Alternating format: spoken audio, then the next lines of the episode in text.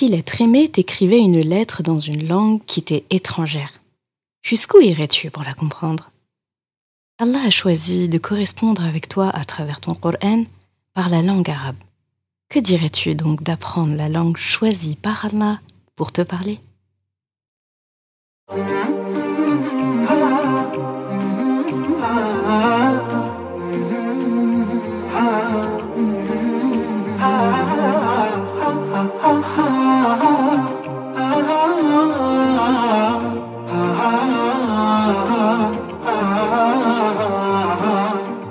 Bienvenue sur Coran de ton cœur, le podcast qui t'aide à reconnecter ton cœur à ton Coran. Je suis Zeynep et je suis passionnée par les deux médecines indispensables à toute vie sur Terre, celle de l'âme et celle du corps. Je suis donc enseignante de Coran et interne en médecine générale. Voilà plus de dix ans maintenant que j'enseigne aux femmes à lire, à apprendre, à comprendre et surtout à vivre leur Coran au quotidien en reconnectant leur cœur au Coran. Car oui, j'ai la ferme conviction qu'un cœur connecté au Coran est capable de redistribuer à tous les organes du corps l'amour pour Allah, l'envie de lui plaire et d'agir dans le bien. C'est pourquoi à travers ce podcast, je compte redonner chaque semaine un nouveau souffle à divers pans de ta vie au regard de ton Coran. Prends ce temps pour toi et belle écoute. Assalamu alaikum wa rahmatullah. Ravi de te retrouver une fois de plus dans un nouvel épisode autour du Coran et de l'importance de l'avoir comme ami tout au long de sa vie. Dans les épisodes précédents, nous avons parlé de l'auteur parfait du Coran, nous avons parlé du message parfait qui est le Coran, nous avons parlé du messager, sallallahu alayhi wa sallam, notre cher Mohammed, comme messager parfait pour le Coran j'ai envie de te dire comment est-ce que la langue du message pourrait être autre chose que parfaite? Avant de plonger dans cet épisode, je te laisse avec la ayah qui a motivé l'épisode du jour.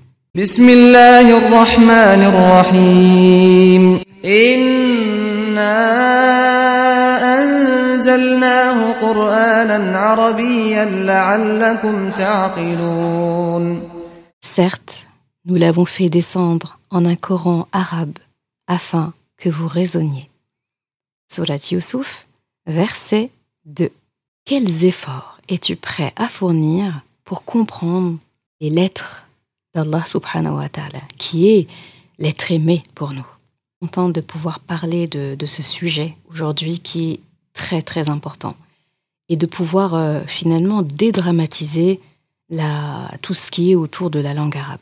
La langue arabe, c'est difficile, ce n'est pas ma langue maternelle, c'est la langue des Arabes, elle n'est pas facile euh, à comprendre, elle est trop riche.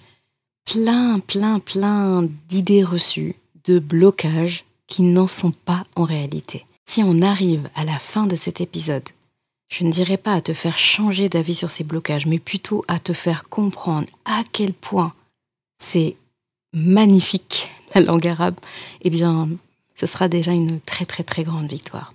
Quand je pense à la langue du Coran, la langue arabe, je me dis que il fallait bien rassembler tous ces lecteurs, tous les lecteurs d'Allah subhanahu wa ta'ala, tous ces auditeurs sous une même bannière, une seule langue pour fédérer l'unité qu'Allah subhanahu wa veut autour de lui, de son message. Et si on ne doit choisir finalement qu'une seule langue, ça veut dire qu'il ne faut pas se rater. Ça veut dire qu'il faut que ce soit la meilleure. Il faut que ce soit la plus claire, la plus parfaite, la plus pure, la plus éloquente. Il faudrait une langue si riche que pour la traduire, il faudrait plusieurs dictionnaires de plusieurs langues. Alhamdulillah, pourtant, nous avons accès à différentes traductions euh, du Coran. Il est traduit dans des centaines de langues à travers, euh, à travers le monde. Pourtant, on est d'accord qu'aucune traduction n'est assez fidèle pour euh, te faire vivre ce qu'Allah veut que tu vives en lisant sa parole. Et en même temps, la langue arabe, la plupart du temps, ce n'est pas notre langue maternelle. Ce n'est pas la langue qu'on a appris dès notre plus jeune âge. Ce n'est pas la langue qu'on parle dans la vie de tous les jours. Ce n'est pas la langue avec laquelle on réfléchit et avec laquelle on, médite lorsqu'on parle dans notre tête. Donc j'aime dire qu'il faut un travail de coopération entre notre langue maternelle, notre langue parlée, notre langue de la vie de tous les jours, d'accord? Cette langue avec laquelle on ressent, la langue avec laquelle on s'exprime, avec laquelle on exprime nos émotions, et la langue arabe choisie par Allah, cette langue qui finalement est indispensable. Si Allah a révélé le Coran en arabe, c'est qu'il faut partir de l'arabe pour comprendre le sens du Coran dans notre langue et non l'inverse. Tu vas comprendre que l'erreur qu'on a tendance à faire, c'est de partir de notre langue de base, notre langue maternelle ou notre langage parlé en tout cas, et ensuite aller vers la langue arabe, alors que c'est le sens inverse qu'il faudrait faire. Il faut comprendre que ce que l'autre me dit dans sa langue, il me le dit avec son bagage émotionnel, il nous le dit avec ses richesses, avec sa culture, ce que moi je dis à l'autre dans ma langue, je le dis avec mes émotions, je le dis avec mon histoire, je le dis avec le poids de ma culture et de mon héritage. Donc tu vois bien qu'il y a toujours cette notion d'écouter puis de parler. Si je sais écouter attentivement, je comprendrai ce que l'autre veut me transmettre. Et si l'autre aussi sait m'écouter attentivement, il comprendra ce que je veux lui transmettre. Je te repose la même question, jusqu'où irais-tu pour comprendre la langue de l'être aimé? Combien d'entre nous ont pris la décision d'apprendre une langue nouvelle en s'installant dans un nouveau pays, en changeant de travail pour correspondre avec une amie à l'autre bout du monde, ou simplement parce qu'on a envie? Eh bien, et si on faisait la même chose avec notre grand ami, notre Coran Sa parole a été révélée dans une langue majestueuse. C'est une langue qui est à la fois universelle, c'est la langue qu'Allah a choisie pour notre islam, et c'est une langue qu'Allah n'a pas choisie de ce fait par hasard. Pour comprendre la, la beauté de la langue arabe, nous allons justement aller dans la racine du mot qui nous sert à dire arabe. Est-ce que tu savais que langue arabe, entre guillemets, donc de la racine a, ra, ba, voulait dire être pur, parler une langue claire, être vif, être joyeux, être compréhensible. Moi, quand j'entends ça, mes yeux brillent. Je me dis, est-ce que tu comprends ce que je comprends? La langue de ton Coran, de ton ami, est par définition claire, accessible, belle, joyeuse, riche, compréhensible dire ça et dire langue arabe, on est d'accord que ce n'est pas du tout, du tout pareil. Pourtant, arabe est une des définitions de arabe, la langue des arabes, des arabes. Mais ce n'est pas suffisant. Pour revenir à cette notion de partir de la langue de la personne qui s'exprime pour la comprendre, et non de notre langue à nous, on va prendre un exemple. Je vais faire exprès d'utiliser en exemple des langues autres que la langue arabe pour que tu puisses comprendre que c'est le même principe, quelles que soient les langues. Tu parles en français et tu es en conversation avec quelqu'un dont la langue maternelle, la langue habituelle est l'anglais. Et cette personne te parle d'une autre personne en disant She is keen on teaching the beauty of Quran to her sisters donc qui pourrait être traduit par Elle aime enseigner les beautés, la beauté du Coran à ses sœurs. Je me suis même amusée à taper la phrase en anglais sur Google Traduction pour voir ce qu'il allait me traduire. Et Google Traduction a donné Elle tient à enseigner la beauté du Coran à ses sœurs. Tu me diras que tu as le sens global. En gros, cette personne aime enseigner les beautés du Coran à ses sœurs. Sauf que cette personne a utilisé un mot précis dans sa langue. Elle a dit She is keen on. Donc tu es obligé, pour saisir le sens, de partir de ce terme-là, de partir de ce mot-là qu'elle a employé. Parce que tu es d'accord qu'elle n'a pas dit she likes, elle n'a pas dit she loves, elle a dit she is keen on. Lorsque tu te penches sur ce que veut dire to be keen on, donc en anglais, eh bien, la traduction brute, d'accord, le, le premier mot que tu vas voir dans le dictionnaire va te dire c'est le fait d'aimer quelque chose. Et on va te donner plusieurs déclinaisons. Au-delà de dire que to be keen on veut dire aimer quelque chose, ça veut aussi et surtout dire être passionné par quelque chose, être assidu dans quelque chose, être motivé par quelque chose, être intéressé par quelque chose. Donc déjà, ça affine. On est d'accord que globalement, ça veut dire aimer quelque chose, aimer faire quelque chose. Mais dire cette personne aime enseigner le Coran à ses sœurs, ce n'est pas exactement ce qu'elle a voulu traduire. Ce qu'elle voulait traduire, c'est elle est motivée par le fait d'enseigner les beautés du Coran à ses sœurs. Donc dedans, j'ai la notion de motivation, de besoin, de passion, de don de soi. Si tu entends les deux, une personne qui vient te parler et te dire j'aime enseigner le Coran, et une autre personne qui te dit c'est une véritable passion pour moi d'enseigner le Coran. Je suis motivée à un point d'enseigner le Coran. On est d'accord que dans la deuxième partie, quand on dit qu'on est motivé, qu'on est passionné, eh bien, il y a la notion de don de soi. Il y a la notion de cette personne qui a besoin de donner à l'autre, qui a besoin de transmettre à l'autre et qui se nourrit de la transmission du Coran à l'autre. Alors que lorsque je dis que j'aime enseigner le Coran, effectivement, il y a cette notion de cette personne qui a envie, mais on comprend surtout que cette personne aime le faire pour elle-même. Il y a cette notion un peu plus individuelle, alors que dans le deuxième cas, lorsqu'elle dit to be keen on, justement, il y a cette notion de j'aime le faire, mais j'aime surtout donner. J'aime ressentir que j'aide l'autre. Est-ce que tu comprends la nuance entre les deux? Donc ça, c'est juste de l'anglais au français. Un autre exemple du français vers euh, l'anglais, par exemple. Je parle à une amie dont la langue maternelle est l'anglais, et je lui dis, je ne supporte pas qu'on me mente. Toi et moi, dont le français est la langue principale, on comprend très bien là. Hein. On a compris l'émotion, on a compris la portée, on a très bien compris ce que l'autre a voulu nous dire.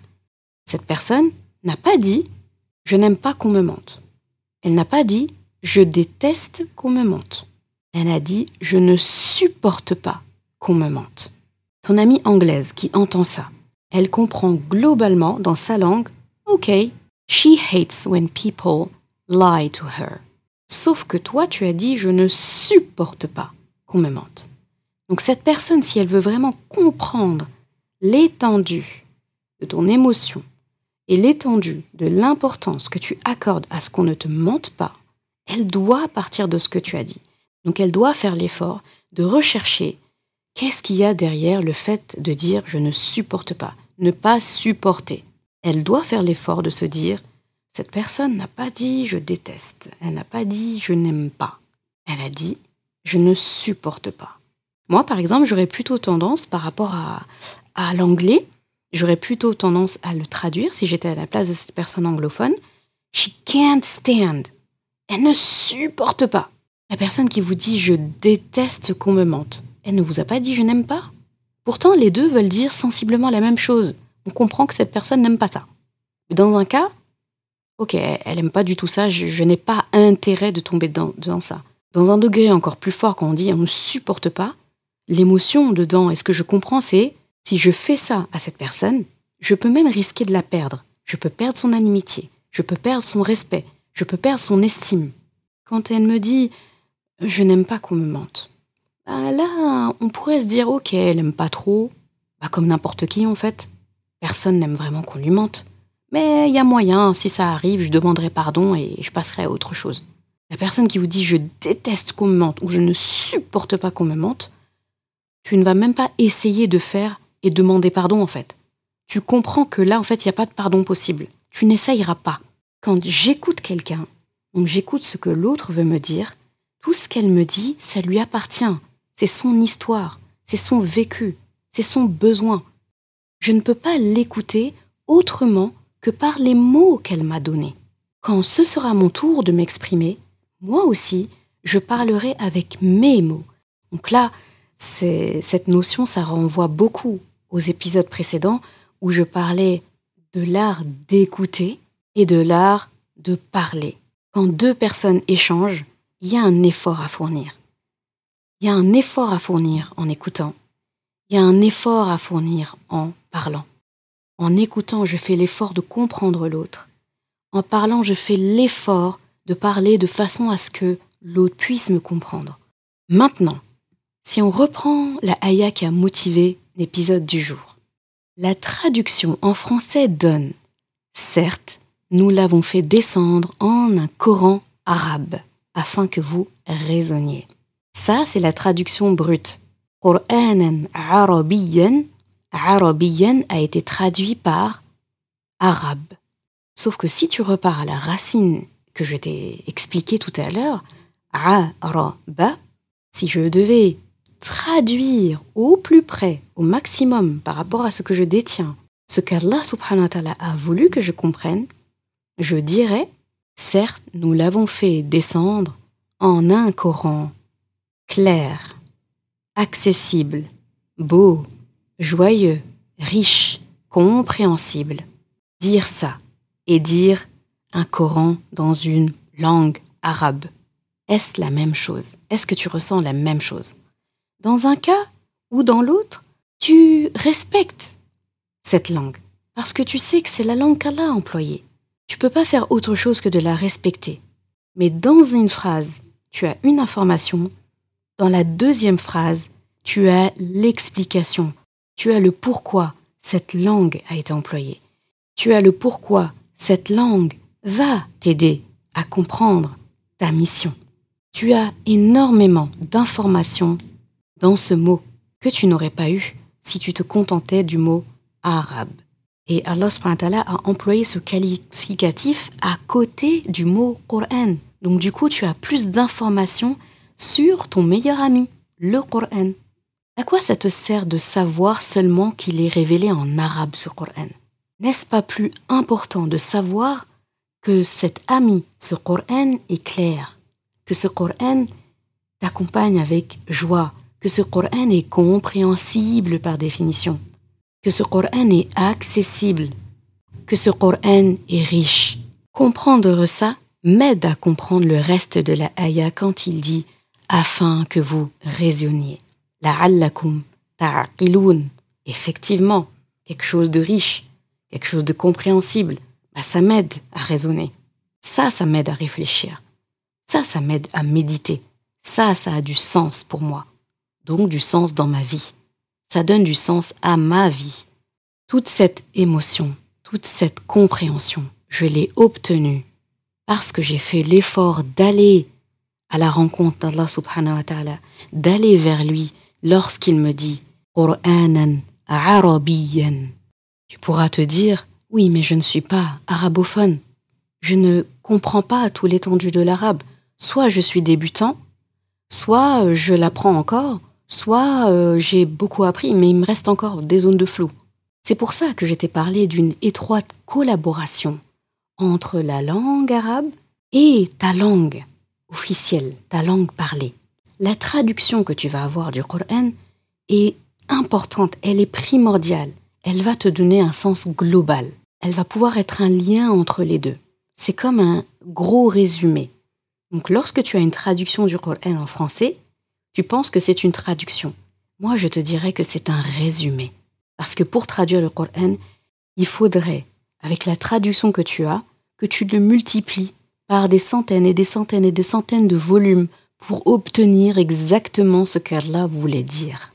Mais comment faire alors? Là, je vais te livrer une astuce, une sorte de méthodologie que tu peux employer. C'est de lire dans un premier temps la traduction. D'accord? Tu lis la traduction pour avoir un sens global.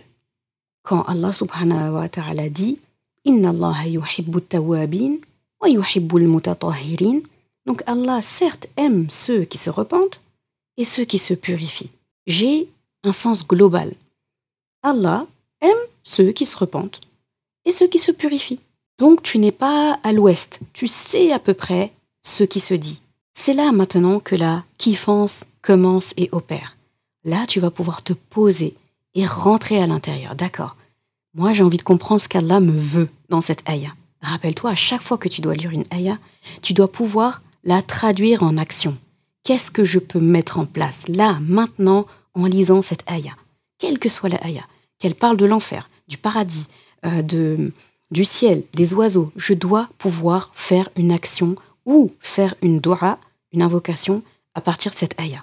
Donc, qu'est-ce que je peux en tirer là maintenant? Si je devais sortir un plan d'action de ça, comment je fais? Pour pouvoir avoir ce plan d'action, pour pouvoir appliquer ce qui est là, il faut que je comprenne ce qu'on me veut. Que me veut Allah dans ça Ok, il aime ceux qui se repentent.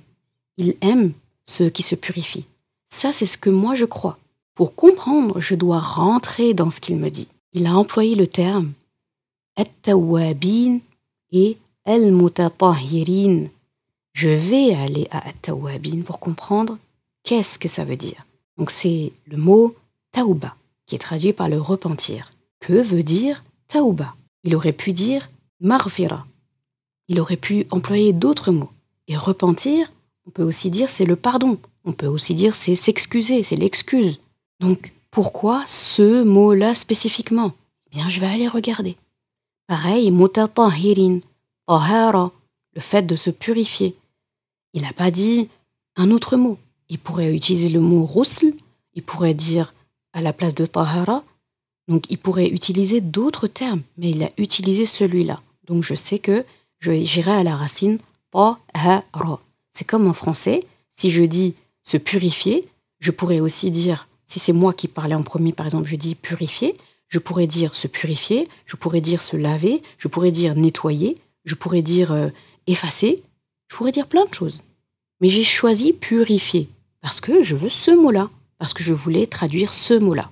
Là, rappelle-toi, c'est Allah qui a parlé en premier. C'est à moi de faire l'effort de comprendre. Donc je vais aller chercher ce que veut dire tawabin et ce que veut dire mutatahirin. Et là, je vais m'ouvrir un champ, une fenêtre de richesse qu'Allah subhanahu wa ta'ala avait gardé auprès de lui et attendait qu'on vienne chercher. Et je vais repartir riche, riche de compréhension, riche d'émotion et riche dans le sens où je suis motivé et j'ai envie d'agir. Là aussi, en te disant ça, j'ai conscience que ça demande un minimum de bagage de pouvoir faire ça. La langue arabe est très très riche et très complexe. En même temps, Allah l'a rendue accessible.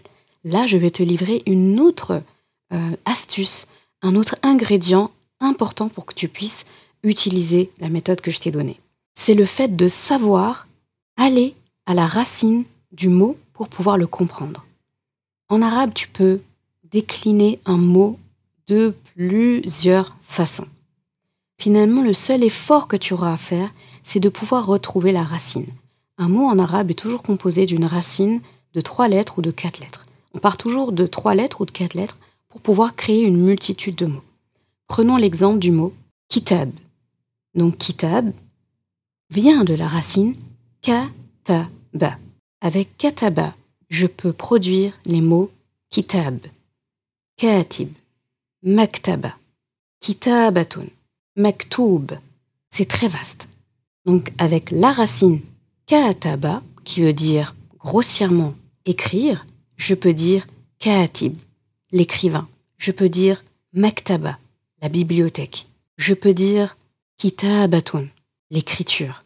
Je peux dire maktoub, ce qui est destiné. Et ce qui est beau, c'est que même si tu te trouves face à un mot que tu ne comprends pas, en faisant l'effort d'aller à la racine, tu arrives toujours à te dépatouiller.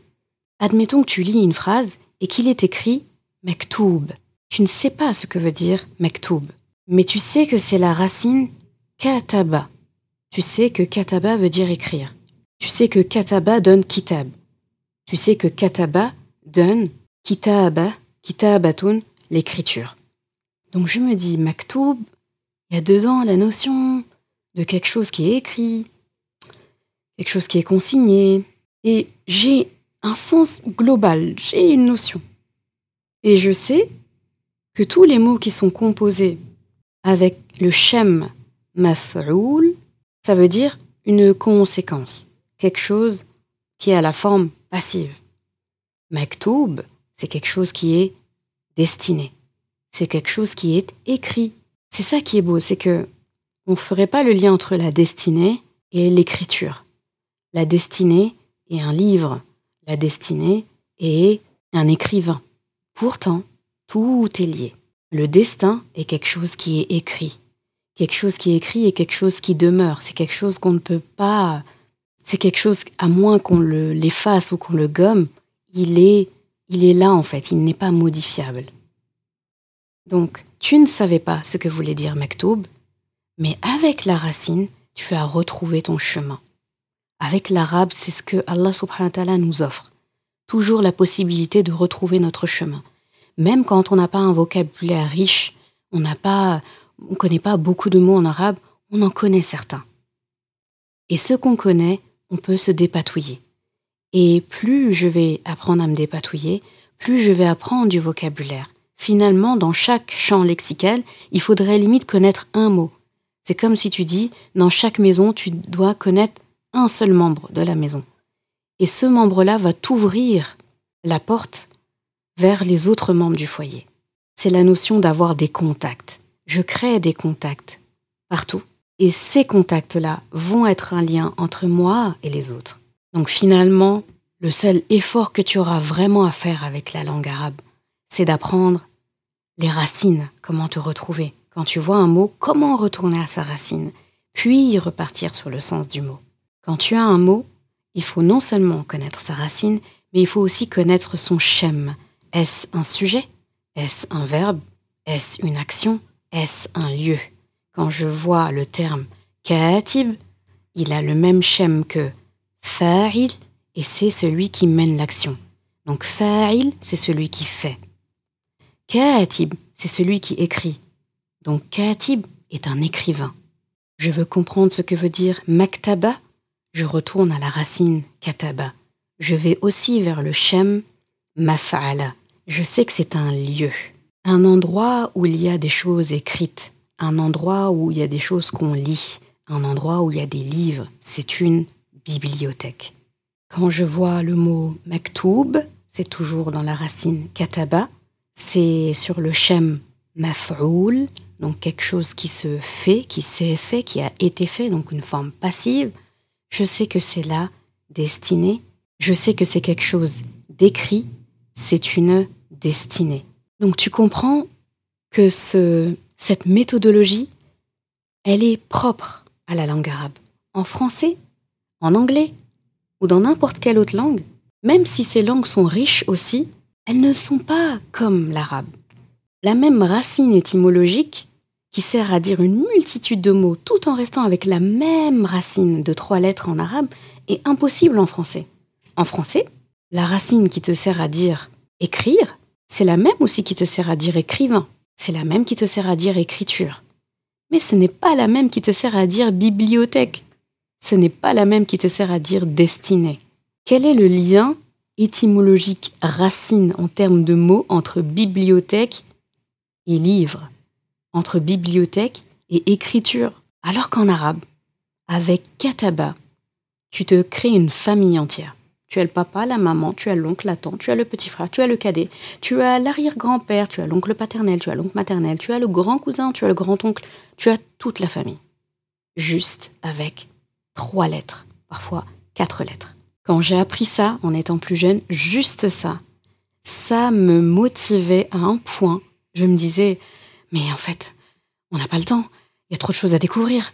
J'aurais pas le temps. Une vie me suffirait pas. Et je me rappelle que j'étais stressée à ce sujet. Et mes parents, surtout mon papa, il avait tendance à me dire, Zainab, écoute, tu sais, une vie entière ne te suffirait pas. Dix vies entières ne te suffiraient pas à comprendre l'étendue de la langue arabe. C'est comme si tu plantais une aiguille dans l'océan et que tu la ressors. Cette goutte-là, elle est rien face à tout ce qui reste. Mais le fait que tu sois au courant, que tu aies conscience que c'est aussi riche, ça te suffit en fait. Ça te suffira à ne pas perdre ton temps. Ça te suffira à occuper ton temps à ce qui est essentiel. Parce que justement, il y a tellement à voir, il y a tellement à faire que tu ne veux pas perdre du temps. Tu te dis déjà, si j'ai consacré une vie entière, je pourrais pas aller au bout, alors je vais pas perdre du temps. Ça ne veut pas dire qu'il faut passer sa vie devant un dictionnaire et écrire et faire des tas de, de recherches que dans la langue arabe. Mais ça veut dire que lorsque je me consacre au Coran, lorsque je me consacre à la langue qu'Allah a employée pour me parler, je vais lui donner toute ma personne, parce que ça le mérite bien. On est donc d'accord qu'il y a de quoi faire, il y a un gros travail à faire, masha'Allah, et tant mieux. Mais je te rassure, et c'est pas moi qui le dis, c'est ton Coran. Il le dit dans diverses ayats. Nous avons certes rendu facile le Coran au rappel, à la méditation. Y a-t-il quelqu'un pour se rappeler de ça? Quand Allah dit qu'il a rendu le Coran facile et accessible, il parle aussi de sa langue. Il a choisi, rappelle-toi, une langue, la langue. Il fallait que cette langue soit accessible, soit parfaite, excellente, riche, éloquente. Il a choisi l'arabe. Je pense qu'aujourd'hui tu as compris pourquoi. Et tu ne cesseras de continuer à comprendre pourquoi. À partir de maintenant, lorsque tu liras les correspondances d'Allah, tu feras l'effort d'aller vers Allah en l'écoutant, et non de ta perception des choses, de ta langue maternelle, de ta compréhension. Tu vas employer une écoute humble, une écoute sincère, une écoute posée, dans la langue de l'être aimé. Finalement, ton seul job, si tu n'avais pas déjà cette notion de racine, cette notion de racine, de conjugaison, de verbe, complément, si tu ne sais pas lire ou écrire, ton gros travail, ton vrai travail, ça va être de rechercher activement à apprendre ces bases de l'arabe. Là, j'ai parlé que de bases. Et juste ces bases-là t'offrent une fenêtre, donc une grande fenêtre vers Allah subhanahu wa ta'ala. Les portes du monde, en fait, sont ouvertes avec la langue arabe. Essaye de trouver une, école à proximité qui dispense des cours d'arabe. Il y a des profs particuliers. Euh, si tu n'as pas vraiment le temps ou tu n'as pas d'école à côté de toi, il y a beaucoup d'écoles en ligne des instituts comme l'IESH, des plateformes en ligne qui sont euh, très compétentes euh, et, dévouées dans l'enseignement de la langue arabe. Je pense à, à l'IMNI FR, Arabique Immersion, Moalimati en ligne, la méthode Jawad, la Madrasa à Paris, l'IESH qui fait des cours en ligne et aussi en présentiel, et plein d'autres dont je ne me rappelle pas présentement, mais il y en a beaucoup. D'ailleurs, je te remettrai quelques-uns dans les notes de cet épisode. Et n'hésite pas, si tu en connais, à les mettre dans les commentaires de, l'épisode, Inch'Allah, et de partager donc, euh, les, les écoles que tu connais. Il y a également un ouvrage qui te sera d'une très grande aide pour comprendre les mots en arabe et partir dans cette recherche-là.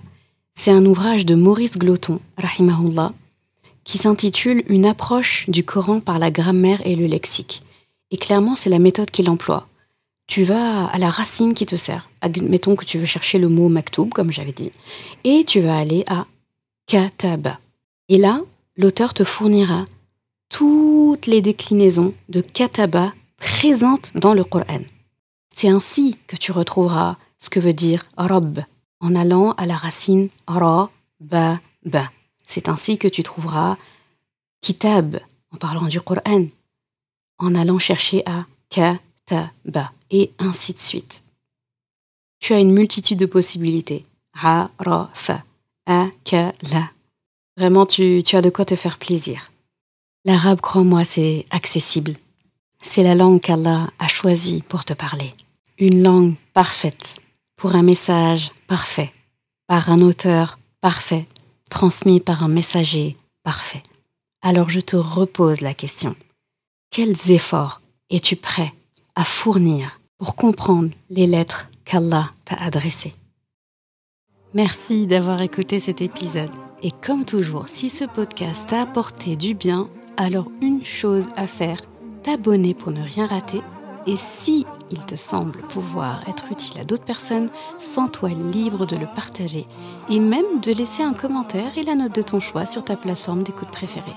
Ce sera une belle manière de me faire savoir que ce podcast doit continuer et être écouté par le plus grand nombre. Je confie à Allah subhanahu wa ta'ala le soin de préserver ta foi, ton honneur et ton cœur. Je te laisse à présent passer un bon moment avec ton Coran et je te dis à vendredi prochain pour un nouvel épisode. Assalamu alaikum wa rahmatullah.